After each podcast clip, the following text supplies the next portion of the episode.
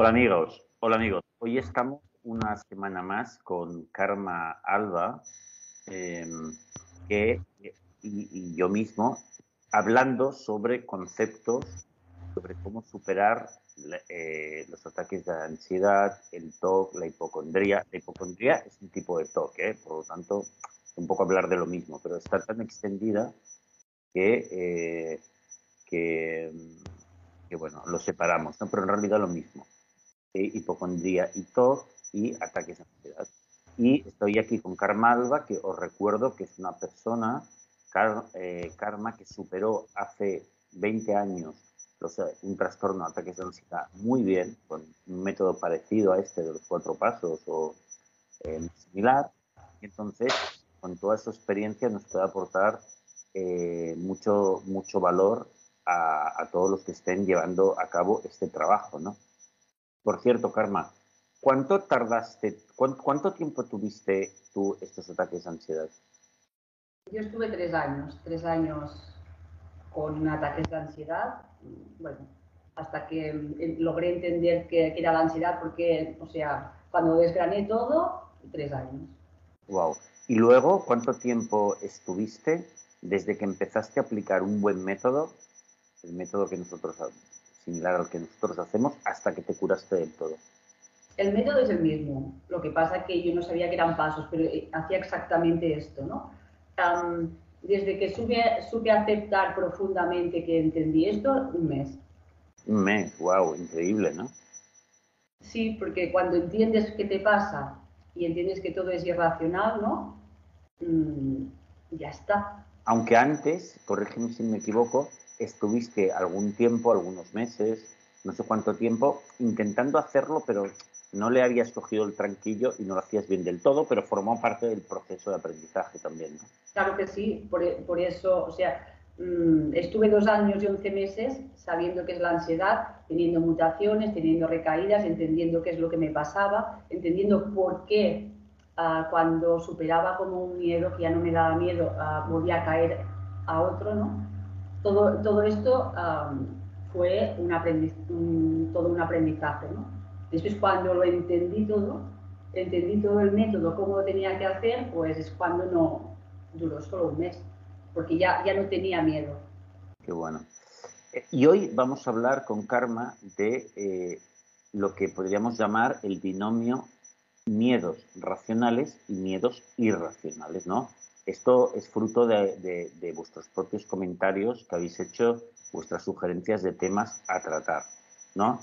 Y sobre este tema, eh, déjame que, Carmen, yo diría que, yo diría un concepto que creo que puede ser muy interesante a mucha gente, porque mucha gente tarda mucho en tratarse un TOC, por ejemplo. la gente a veces tarda siete o diez años antes de acudir a un especialista, ¿no? Y durante mucho tiempo están tolerando y aguantando y sufriendo esas, esos miedos irracionales, esos miedos a esas amenazas, esos pensamientos que son el TOC y, gente que tiene ataques de pánico que está mucho tiempo, por ejemplo, 30 eh, años. Hemos visto algún testimonio de persona que tuvo ataques de ansiedad durante 30 años antes de curarse, ¿no?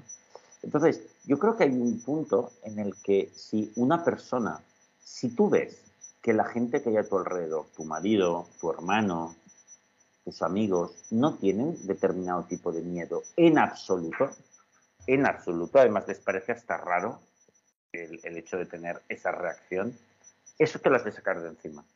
No, eso es irracional, no lo toleres. Es decir, coge y, y di, bueno, yo no tengo que tener esto. ¿Por qué? Porque mucha gente, eh, bueno, lo da porque, bueno, todos somos diferentes, quizás eh, no pasa nada. Pero el problema está en que esos miedos pueden crecer, crecer y crecer, porque tú en realidad estás evitando, evitando y evitando, y entonces llegará un momento que sí dirás, hostias, esto es intolerable, mi vida se va al carajo, pero ya porque no puedo con este miedo tremendo. Bueno, si lo hubieses tratado antes, pues mejor, más fácil es, menos tiempo te dura. Entonces yo creo que por ahí, si tú ves que tienes un miedo que netamente la gente de tu alrededor no tiene, incluso lo ve rarísimo, no entiende, ese miedo es absolutamente irracional y este miedo no te corresponde. Por ejemplo, tú tenías algunos de estos miedos que decías, bueno, la gente a tu alrededor no los tenía. Claro, yo tenía miedo al propio latido de mi corazón, ¿no? Por ejemplo. ¿Qué, más irracional que puede haber que eso? Tener miedo a sensaciones internas corporales, ¿no? Pero ya, ya, lo vas viendo claro, ¿no? Que la, la demás gente cuando se le acelera, porque es que, claro, el corazón tampoco es un ritmo constante, ¿no? Te pasan cosas en la vida, vas a correr, se acelera, ves una peli, se acelera, ¿no? Pues la gente, o sea... Hasta le gusta cuando no tienes un miedo irracional, o sea, no, te dan ni cuenta ¿no? de estas cosas, pero cuando estás con ese miedo, te aseguro que calculas y estás como súper sensibilizado a cualquier diferencia. Llevas como, como un escáner, ¿no? De decir, ah, ahora, ahora, ahora, ahora me va a venir el ataque, ¿no? Ahora está, está subiendo el ritmo cardíaco y tú ya eh, crees que si te sube el ritmo cardíaco te va a venir un ataque de ansiedad, porque eso es lo que te pasa siempre, ¿no? Exacto. O, por ejemplo, ahora iré a un miedo eh, más común, pero también irracional, que es la fobia social o la timidez excesiva, ¿no? Si tú, por ejemplo, ves que te reúnes con gente y lo pasas mal porque tienes como un temor, una vergüenza, unos nervios que te entra, y ves que el conjunto de la gente no lo tiene, a ver, cierta medida es normal. Es decir, por ejemplo, hablar en público. Bueno, normal. Casi todo el mundo le, le, da cosa hablar en público. No pasa nada. Por ejemplo, eh, en ir a una fiesta que no conoces a nadie, absolutamente. Hombre, puede dar un poco de cosa, ¿no? Un poco de nervios. Tú verás que todo el mundo lo tiene eso. Explícaselo a tu hermano, explícaselo a tu madre. Que dirán, sí, sí, sí, yo solo a una fiesta voy, pero me da un poco de reparo, ¿no? Vale, pues todo eso es normal. Ahora, si tú le, explicas a tu pareja, a tu hermano, mira, es que yo ya, aunque conozca a la gente, si se reúnen más de tres personas, yo ya lo paso mal. Y, al final paso unos nervios brutales en la comida, porque hija mía, yo no. No sé qué es eso y me parece muy raro. Vale, pues no lo toleres. Ve al psicólogo y cúrate esto, porque eso, esas cosas pueden crecer y aunque ahora puedas esquivar el tema y, no quedar mucho con gente y tal, a la larga eso va a crecer y no te conviene. Por lo tanto, trátalo. Yo creo que eso sería una buena diferencia entre, entre los miedos irracionales que has de tratar y miedos más o menos racionales que no tienes por qué tratar si no quieres. Entonces, yo creo que eso sería una buena diferencia. Bueno, porque tampoco te, te limita la vida, ¿no, Rafael? Por eso te da igual tratarlos o no, ¿no? Porque al final, sí, claro, eh, tienes que tratártelo si, si, te da miedo tu propio corazón, porque te limita la vida y cada vez harás, menos cosas, ¿no? Pero si te da miedo una serpiente, tampoco te encuentras a diario, ¿no? O sea, eso no hace falta, pero si también tienes pensamientos, ¿no? De que le voy a hacer daño a alguien, y lo tienes constantemente, eso también te lo vas a tener que tratar, porque también te va a limitar. O sea, aparte de, no ser normal que, no, que les pasen a la mayoría, es, te está limitando tu vida. Estás dejando de hacer cosas por estos miedos, ¿no? Este, esto también sería una señal, ¿no? Totalmente, muy bien. ¿Qué más nos han preguntado, Karma, sobre estas cuestiones de, los miedos irracionales o los miedos racionales? Creo que había alguna pregunta más por ahí. Claro, los, miedos irracionales, la gente lo que tiene mm, miedo es a sentirlos, ¿no? Y yo les digo que, claro, o sea, si tú tienes miedo a hacerte daño, es, esto es ansiedad pura. Otra cosa sería que tuvieras deseos de hacer daño, esto ya sería otra historia, pero todo lo que te dé miedo, miedo a que te dé mm, un ataque al corazón, miedo a desvanecerte porque tienes vértigos, miedo por hacer, si tú tienes miedo es que no lo quieres hacer, ¿no? Sí, es en el caso del TOC, ¿no? En los TOC donde la gente le ha cogido miedo a un pensamiento, amenaza. Eh, generalmente hay unos concretos que se llaman eh, TOC eh, de dañar a los demás o de dañarse a uno mismo, ¿no? Y, entonces la persona un poco piensa, pero ¿sería capaz de suicidarme? ¿Sería capaz de, atacar a otra persona? Pero si realmente eso le da miedo, Mm, es lo último que haría en su vida. Es un top, por supuesto. Eso muchas veces lo dudan y bueno, hay que aclarar que no, que nunca lo harían y precisamente eh, los únicos capaces de hacerlo son los que no le tienen miedo a eso.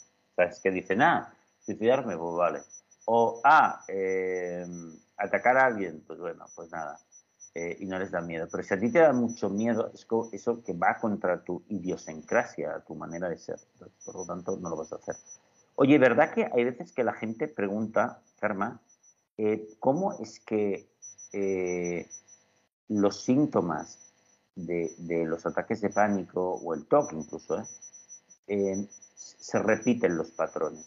Por ejemplo, de los ataques de pánico más típicos son los que están concentrados alrededor del el corazón, que el corazón me va muy rápido, que me va a dar un ataque al corazón, me duele el pecho o, y me ahogo, a veces se combina con este, pero alrededor del corazón es, es el número uno. ¿no? Luego el siguiente es mareos, vértigos muy brutales.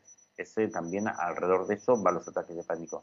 Otros dolores de estómago también hay muy fuertes, ¿no? Relacionados con los ataques de pánico. Bueno, pero luego, eh, por ejemplo, la desrealización, la despersonalización son síntomas muy comunes. Entonces la gente puede preguntar, ¿cómo es que a ti tú te has preguntado alguna vez por qué eh, esos patrones sueles, no siempre, eh, pero pueden seguir unos patrones más o menos similares? Bueno, es que mm, viendo, ¿no? O sea, todo lo que comenta la gente así, es que la mayoría Mm, tenemos el patrón, ¿no? Este del corazón, de los vértigos. Después hay 50.000 síntomas y hay gente que estos no los tiene. Pero sí que el tanto por ciento es mm, muy elevado de, yo sí que me lo he preguntado algunas veces de por qué yo así eh, especulando, o sea, creo que como tu cuerpo está en modo alerta, si tu cuerpo está en modo alerta, mm, que, que se va a acelerar primero el corazón, ¿no? Exacto. Y es muy fácil asustarse de eso, ¿sabes? Porque todos hemos oído hablar de hay alguien que le un ataque al corazón, etcétera. Está ahí, es muy normal asustarse por eso. Y es lo que dices tú, cuando el cuerpo está en alerta, es fácil que notes más eso, ¿no? Porque es verdad que va un poquito más deprisa. Lo mismo los vértigos, ¿no? Es algo que, bueno, lo hemos visto por ahí, a mí me ha dado alguna vez. Asustarme de eso es muy fácil, ¿no? Y, y llamarlo a ti mismo. Es porque son síntomas del cuerpo muy fáciles que te asusten. Es decir, es muy fácil que el cuerpo produzca diferencias en eso, en momentos, y que nos asustemos con facilidad de eso. Y con el TOC pasa lo mismo. ¿Por qué la gente le coge, se eh, coge TOCs muy similares? Bueno, porque son cosas que los seres humanos nos podemos asustar con facilidad. Por ejemplo, de las enfermedades. Pues es fácil, porque ¿quién no se le ha pasado por la cabeza? Ostras, no tendré, no habré contagiado de esto. Bueno, es normal, porque es una cosa muy fácil de, la que, te puedes llegar a asustar. Por lo tanto, sigue, patrones muy similares porque es lo normal de que nos asustemos los seres humanos y que luego entre en bucle esa preocupación también. Oye, me gustaría eh, preguntarte una cosa curiosa. Tú, que hace tantos años, eh, Karma, que has superado los ataques de ansiedad totalmente, eh, ¿cómo, ¿cómo te llevas tú con los miedos que son racionales.